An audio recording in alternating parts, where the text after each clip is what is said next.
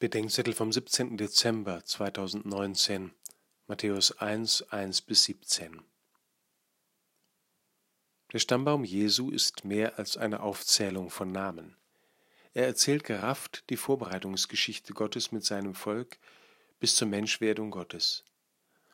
Auch jeder von uns hat unendlich viele Vorfahren seit dem Beginn des Lebens auf Erden. Fehlte einer, es gäbe mich nicht.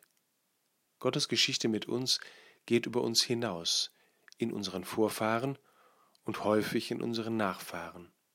Doch der Stammbaum Jesu endet mit einer Unterbrechung, oder besser, er gipfelt in ihr. Jakob zeugte den Josef, den Mann Marias, von ihr wurde Jesus geboren, der der Christus genannt wird. Josef zeugte Jesus nicht. Die Geschichte der menschlichen Lebensweitergabe wird unterbrochen von der Menschwerdung Gottes.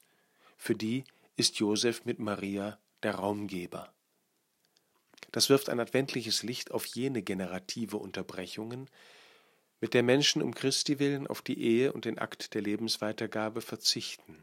Es geht beim Zölibat nicht um ein Verbot, nicht um kultische Reinheitsvorstellungen, wie Hubert Wolf es schreibt, oder eine gesellschaftlich akzeptierte Kompensation einer Beziehungsunfähigkeit.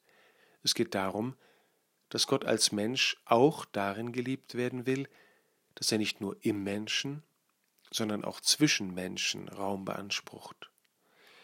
Dieser so gegebene Raum wird gerade immer kleiner, und wo er in der Kirche nicht mehr bezeugt und erklärt, sondern verraten oder verunglimpft wird, wo Gemeinden stehenden Applaus spenden, weil einer zu solcher Raumgabe nicht mehr bereit ist, da sollte sich die Kirche zu Weihnachten fragen, wie ernst es ihr eigentlich mit der Menschwerdung ist.